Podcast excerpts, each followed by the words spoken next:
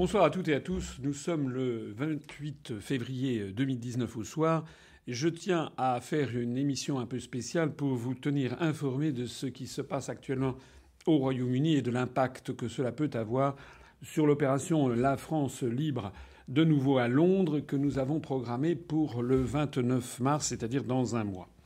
Comme vous le savez, Madame Theresa May avait dit, redit et re-redit que le Brexit aurait lieu de toute façon le 29 mars à 23 heures heure locale, minuit euh, le lendemain heure de Paris, euh, et qu'il n'y aurait pas de deuxième référendum. Depuis euh, environ 48 heures, les événements se précipitent à Londres parce qu'une partie du gouvernement de Madame Theresa May, une partie de ses ministres, ceux qui sont contre le Brexit, ont menacé de démissionner du gouvernement s'il n'y avait pas d'accord de trouver. Je rappelle à ce propos qu'il s'agit d'un véritable déni de démocratie, puisque ces ministres qui sont contre le Brexit, en fait, ne devraient pas être ministres. S'ils le sont, c'est parce que les institutions britanniques font en sorte que le Premier ministre est le chef du parti majoritaire au Parlement et que, au sein du Parti conservateur, qui est le parti majoritaire à la Chambre des communes, il y avait une majorité de, euh, de députés qui étaient contre le Brexit. Je rappelle que le Brexit a été voté par 52% des électeurs britanniques et que ces 52% des électeurs britanniques se trouvaient notamment dans le parti UKIP de Nigel Farage, une partie chez les conservateurs, une partie chez les travaillistes. Et je rappelle donc que pour que les choses se passent bien, il aurait fallu avoir un gouvernement d'union nationale. Il n'aurait pas fallu avoir Madame Theresa May à la tête du gouvernement, laquelle Theresa May était ministre de l'Intérieur du gouvernement Cameron sortant et avait elle-même appelé à voter contre le Brexit. Où en sommes-nous ce soir? Ce soir, Mme Theresa May a donc obtenu du Parlement de Westminster euh, un accord pour un, nouvel échéancier assez baroque, il faut l'avouer. De quoi s'agit-il? Madame Theresa May va continuer à essayer d'obtenir un nouvel accord avec la Commission européenne en particulier pour essayer d'aménager cette fameuse épine dans le pied que, M. Barnier M. Macron, les européistes, n'ont pas arrêté d'essayer d'agiter, et qui est euh, la frontière euh, entre l'Irlande du Nord et la République d'Irlande. Si elle obtient cet accord, elle va demander le 12 mars au Parlement de voter euh, pour ou contre cet accord. Si le Parlement vote pour cet accord renouvelé, à ce moment-là, le Brexit aura bien lieu le 29 mars à 23 heures.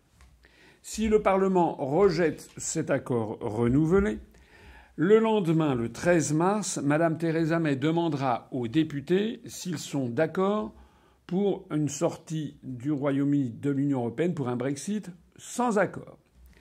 Si une majorité de députés est d'accord pour une sortie sans accord, la sortie aura lieu également sans accord le 29 mars à 23 heures. Mais si une majorité de députés n'est pas d'accord avec un Brexit sans accord, à ce moment-là, elle demandera le lendemain, le 14 mars, un troisième vote pour demander aux parlementaires s'ils sont d'accord pour qu'elle ait un nouveau délai au-delà du 29 mars. Et c'est donc pour la première fois qu'il est question que le Brexit n'ait pas lieu le 29 mars à 23 heures. Alors tout ça est un peu baroque, d'autant plus baroque que, comme je l'ai déjà souvent expliqué, ce nouveau délai sera de toute façon extrêmement limité, Madame Theresa May l'a dit elle-même, du fait des élections européennes. Il faut absolument que le Royaume-Uni soit sorti de l'Union européenne fin mai, c'est-à-dire avant les élections européennes pour le Parlement européen. Si d'aventure le Royaume-Uni n'était pas sorti, à ce moment-là, il faudrait changer toutes les lois électorales dans les 27 autres pays restants, et il faudrait que le Royaume-Uni organise en catastrophe des élections au Parlement européen. Autant dire que ça ne marcherait pas. La situation aurait d'ailleurs été très différente s'il n'y avait pas eu les élections européennes. Si elles avaient eu lieu dans deux ou trois ans, on aurait pu imaginer finalement un report du Brexit d'un an ou un an et demi. C'était certainement conforme à ce que pensaient les européistes conforme à tous ces mouvements de pression qui essayent de faire pression sur les Britanniques et sur le peuple britannique euh, pour empêcher en fait la concrétisation du vote du référendum de juin 2016. Seulement voilà, il y a les élections européennes et donc de toute façon, si report il y a, ça sera un report de quelques semaines. Alors, où est-ce qu'on en est et quelles en sont les conséquences pour nous? J'ai je suis en contact quotidien avec Dimitri, notre responsable, qui est excellent d'ailleurs, qui est lui-même en contact avec des, parlementaires britanniques pro-Brexit. Je suis en contact avec lui absolument quotidiennement. Et nous sommes convenus de maintenir notre opération le 29 mars à 23 heures. Pourquoi? Parce que d'après les informations dont, je dispose ce soir venant de l'autre côté de la Manche, les Britanniques, les, parlementaires britanniques estiment quand même qu'il y a au moins deux chances sur trois pour que le Brexit ait bien lieu le 29 mars à 23 heures.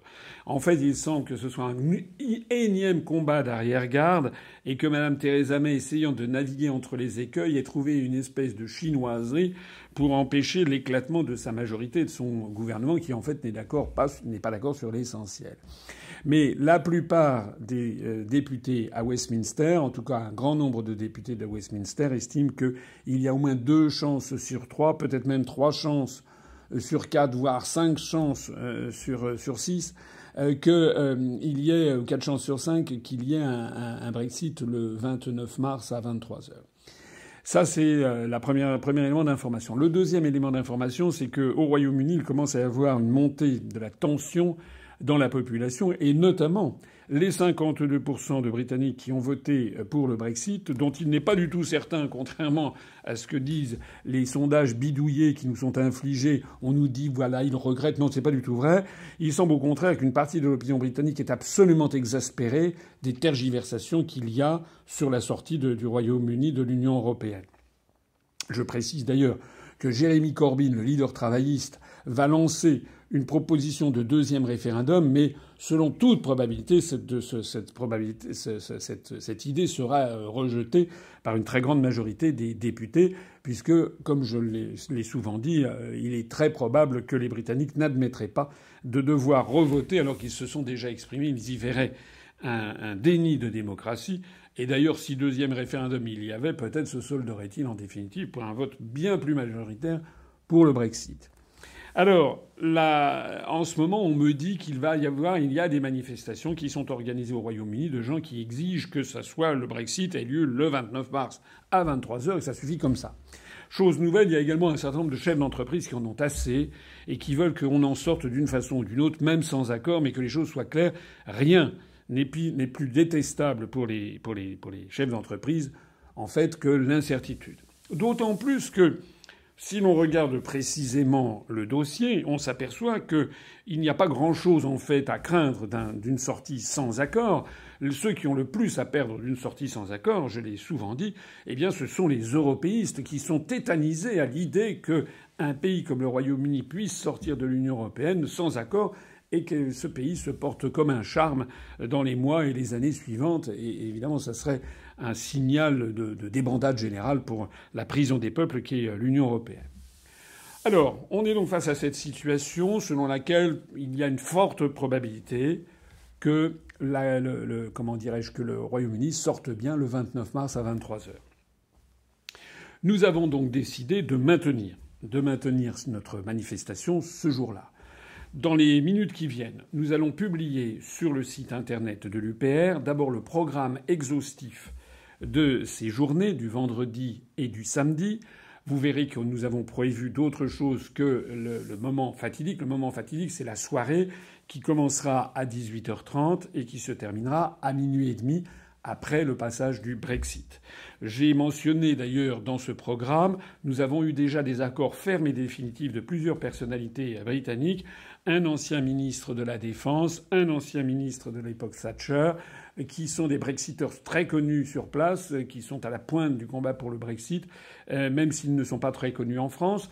Il y a d'autres personnalités euh, qui, euh, que nous avons approchées, comme Dominique Raab, qui était le ministre du Brexit démissionnaire euh, qui a démissionné du gouvernement il y a quelques mois et qui malheureusement ne sera pas à Londres mais sera dans sa circonscription ce, ce soir-là. Nous avons demandé et nous sommes en attente de réponse de la présence de Nigel Farage. J'espère bien sûr qu'il aura l'occasion de venir, puisque c'est l'ancien président du UKIP. Donc nous n'avons pas encore de confirmation, mais on, a bon espoir qu'il donne son accord pour venir nous euh, dire un mot pendant, pendant une vingtaine de minutes pendant la soirée. Nous avons également d'autres députés. Côté français, il y aura les cadres, les cadres dirigeants de l'UPR. J'ouvrirai moi-même la soirée. Nous aurons la présence également de Édouard Husson, qui est professeur spécialiste d'Allemagne, qui était venu à notre université d'automne. Et j'attends encore l'acceptation d'un certain nombre d'autres personnes. Alors, la première chose, c'est que nous maintenons cette soirée, d'abord pour des raisons de, coût. Je sais qu'un certain nombre d'entre vous, déjà, sur mes conseils, ont réservé leurs billets d'avion et leurs billets de train euh, ou d'autocar. Euh, et que certains ont réservé leur, leur hôtel ou leur hébergement, donc ça ne serait pas correct vis-à-vis d'eux d'annuler. Ça ne serait pas correct non plus vis-à-vis des personnalités britanniques qui ont accepté de venir. Si on disait on annule, ça serait d'ailleurs d'autant moins correct qu'elles sont les premières furieuses du report éventuel du Brexit et qu'elles comptent bien sur la présence de 700 Français pour impressionner la, la population. Je pense d'ailleurs que c'est un, une chance formidable qui nous est offerte parce que les médias britanniques vont s'intéresser de plus en plus à notre soirée, justement du fait de cette incertitude. Si d'aventure le Brexit n'avait pas lieu, nous serions là pour apporter le soutien du peuple français, du moins de ceux qui sont en faveur du Frexit, pour leur apporter notre soutien. Et nous serions les premiers à condamner ce report de quelques jours ou de quelques semaines qu'auraient imposé encore les européistes. Donc c'est le moment d'être solidaires. Et même si le Brexit n'a pas lieu ce jour-là, eh bien nous y serons quand même. Et puis, il y a aussi une autre raison plus matérielle, c'est que nous avons fait des réservations, nous avons versé des arts qui sont quand même très importants pour le lieu extrêmement prestigieux où aura lieu cette soirée. Je rappelle que c'est dans les locaux de la Church House Westminster, c'est-à-dire les locaux de l'église euh, anglicane, de l'église officielle euh, d'Angleterre, qui loue un certain nombre de ces locaux prestigieux pour des, euh, manifestations, des, cérémonies comme la nôtre. Euh, d'ailleurs, nous avons eu un très bon accueil de, ces locataires, enfin de ce, bailleur plus exactement. Ce sont, euh, une, euh, nous avons des, locaux qui sont très prestigieux. C'est là qu'ont eu lieu notamment certaines séances de la Chambre des Lords pendant la guerre, pendant la Seconde Guerre mondiale, lorsque le Parlement de Westminster était victime du blitz des nazis. Il y a eu d'ailleurs Churchill qui s'est plusieurs fois exprimé dans l'endroit même où nous parlerons. Et puis euh, il y a eu également en 1946 les, premières sessions du Conseil de sécurité des Nations Unies. L'immeuble de New York n'étant pas achevé d'être construit, ça s'était tenu dans ces locaux. Alors, nous allons mettre en ligne dans les minutes qui viennent, avant la fin de ce 28 février au soir, le programme complet et puis également le formulaire d'inscription à cette manifestation. Vous aurez le choix de participer à plusieurs des manifestations ou seulement à une seule. Vous pourrez venir, ceux qui arriveront dès le jeudi soir ou le vendredi matin pourront aller visiter euh, les musées de Londres, donc euh, ils seront libres de faire ce qu'ils veulent. Ceux qui le souhaitent pourront m'accompagner dans la visite de la Churchill War euh, War Museum, c'est-à-dire euh, War Rooms, ce sont c'est le bunker que Churchill utilisait pendant la Seconde Guerre mondiale. Chacun paiera son écho. L'entrée d'ailleurs est assez, est assez chère euh, pour visiter ce, ce musée. Il y a beaucoup de musées à Londres qui sont gratuits. On aura tous rendez-vous le vendredi à partir de 18h dans le lieu prestigieux dont je vous ai parlé pour cette grande cérémonie avec des amis britanniques et j'espère que plus ça va avancer, plus il y en aura tous les Français de Londres et en particulier tous les adhérents de l'UPR qui sont à Londres ou dans le Royaume-Uni sont bien entendu invités à venir à cette commémoration. Tous les Français du continent, je vous en ai parlé depuis plusieurs semaines, sont invités aussi à faire le déplacement. Quand je dis invités, il faut que vous fassiez votre affaire des frais de transport qui sont pas trop chers si on s'y prend suffisamment à l'avance, mais aussi que vous fassiez votre affaire des frais d'hébergement. Nous mettrons en ligne prochainement sur notre site une liste d'hébergements avec des tarifs extrêmement différenciés, notamment pour tenir compte ben, de tous les budgets. Et puis euh, sont également conviés ben, tous euh, ceux qui sont en faveur du, du, du Frexit et du Brexit, même s'ils ne sont pas de nationalité française. Je sais d'ores et déjà que nous allons avoir des adhérents venus du Québec qui vont venir à Londres pour assister à cette commémoration, mais aussi nous allons avoir des amis belges de Belgique wallonne, de Suisse romande qui vont euh, venir. Et donc on peut très bien avoir également des étrangers qui viendront commémorer avec nous cette alliance franco-britannique. On, se retrouve, on croit retrouver l'atmosphère de 1904 hein, avec l'entente la, cordiale de Théophile Delcassé.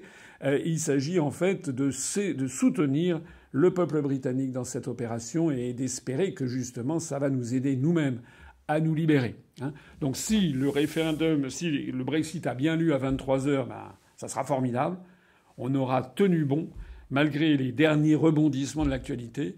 Je pense que c'est ce qui aura lieu quand même en définitive, puisque Madame Theresa May elle-même a quand même dit qu'elle préférait quand même encore sortir le 29 mars à 23 heures. Si l'aventure s'était reportée de quelques jours, de quelques semaines, eh bien nous serions là pour apporter tout notre soutien aux Britanniques et, et faire part du scandale que nous éprouvons à l'idée qu'il y a encore des manœuvres adverses menées par ces dictateurs euh, qui ne disent pas leur nom, que sont les européistes. Je rappelle également que nous fêterons le 12e anniversaire de l'UPR à cette occasion. Le 12e anniversaire aura lieu strictement le 25 mars. Le 25 mars 2019, j'ai créé ce parti le 25 mars 2007, vous le savez, mais nous n'allons pas faire plusieurs commémorations la même semaine, donc nous profiterons de notre séjour au Royaume-Uni pour fêter ce jour-là et le lendemain, le samedi, une manifestation. Nous avons réservé un pub qui sera réservé uniquement aux adhérents et sympathisants de l'UPR. Nous avons réservé un pub euh, qui peut contenir 500 personnes où nous aurons des animations diverses et variées, des animations surprises. Oh, je ne vais pas tout vous dire pour le moment. Et puis, entre-temps, le samedi matin ou le samedi après-midi, voire le dimanche matin, eh bien, nous proposons également des visites avec un guide francophone euh, qui prend des visites à pied pendant deux heures du centre-ville de Londres où on nous montrera, le, guide, c'est par groupe de 25, nous montrera les bâtiments euh, où euh, De Gaulle a rédigé l'appel du 18 juin 40, celui où il avait euh, ses bureaux, Carlton Gardens. On verra également l'endroit où il déjeunait régulièrement, également l'endroit des services secrets, etc. Je pense que ce sera tout à fait intéressant. Nous attendons la BBC, nous attendons un certain nombre de journaux et de médias qui seront évidemment présents sur place et qui devraient nous donner un certain retentissement. Voilà, je vous dis tout ça parce que je voulais que les choses soient claires et nettes dans l'esprit de tout le monde. J'invite tous ceux, toutes celles et tous ceux qui veulent venir, qui ont déjà fait leur réservation, eh bien de surveiller la parution dans les heures qui viennent, euh, avant minuit, euh, je pense, de notre euh, article, un très très long, très longue présentation de ces journées, qui est très détaillée sur ce que vous pourrez faire. Il y a également les prix, les tarifs sont tirés au plus juste. Nous ne facturons pas, par exemple, la location du hall, c'est pris en charge par euh, l'UPR de façon globale. Euh, nous ne facturons pas toute une série de prestations, mais néanmoins, nous facturons une partie du coût des bouteilles de champagne qui viendront de France, du, droit de bouchon qui est imposé par euh, le bailleur, et puis également des frais de cocktail, puisqu'il y aura un cocktail de gala assez prestigieux. Comme nous prendrons en charge une partie, au nom de l'UPR, on prendra en charge une partie de la location. Il est normal que tous les adhérents de l'UPR, même ceux qui ne peuvent pas venir, puissent bénéficier de cette opération. Nous, nous essaierons de, de nous enregistrerons, ça c'est de façon certaine, nous enregistrerons ce qui se passera au cours de cette soirée. Nous essaierons, mais il y a les aléas du direct. On essaiera de faire une diffusion en partie en direct. Sinon, si nous n'y arrivons pas, nous, euh, nous diffuserons ça dans les 24 ou 48 heures suivantes nous présenterons à tout le monde la façon dont ça s'est passé. Honnêtement, je pense que ça va être une très belle opération. C'est vrai que nous espérons tous que le Brexit aura lieu le 29 mars à 23 heures. À ce moment-là, ça sera vraiment le clou du spectacle. Euh, mais même si ça devait être reporté, ça ne serait reporté que de quelques semaines, et nous, nous pourrons dire que nous avons été là. Je crois pouvoir dire que nous sommes d'ailleurs la seule force politique d'importance qui euh, sera présente à côté des Britanniques qui veulent sortir de l'Union européenne, de l'euro et de l'OTAN. Si vous ne connaissez pas Londres, c'est une raison supplémentaire pour venir avec nous. Donc merci à toutes et à tous de nous accompagner. Je signale que le nombre de places est assez limité, en particulier pour les visites de Londres. Je vous ai dit, il y a sept groupes de 25 personnes, donc tout le monde ne pourra pas y assister. Euh, je signale aussi que la fête des 12 ans qui aura lieu dans ce pub, il n'y a que 500 places, donc il y a moins de places que dans la salle. Et que, s'agissant de la salle, eh bien, il y aura à tout casser 700, 700 convives. Euh, il y a déjà plusieurs dizaines de personnes euh, au Royaume-Uni qui ont déjà fait des pré-réservations. je sais qu'il y a beaucoup, beaucoup de, personnes en France métropolitaine qui ont pris leur, leur billet. Donc, j'insiste sur le fait que toutes celles et tous ceux qui veulent être sûrs de pouvoir participer à cet événement historique. Et nous leur donnerons d'ailleurs mais je ne veux pas trop en dire. Mais nous leur donnerons d'ailleurs un objet historique qui marquera leur, qui marquera leur venue à cette occasion, eh bien, je pense que vous avez tous intérêt, si vous voulez être sûr de pouvoir venir, à vous inscrire dans les plus brefs délais. Voilà, merci à toutes et à tous. Et puis vive le Royaume-Uni libre et vive la France libre, vive l'entente et l'amitié franco-britannique, vive la République française, vive la France.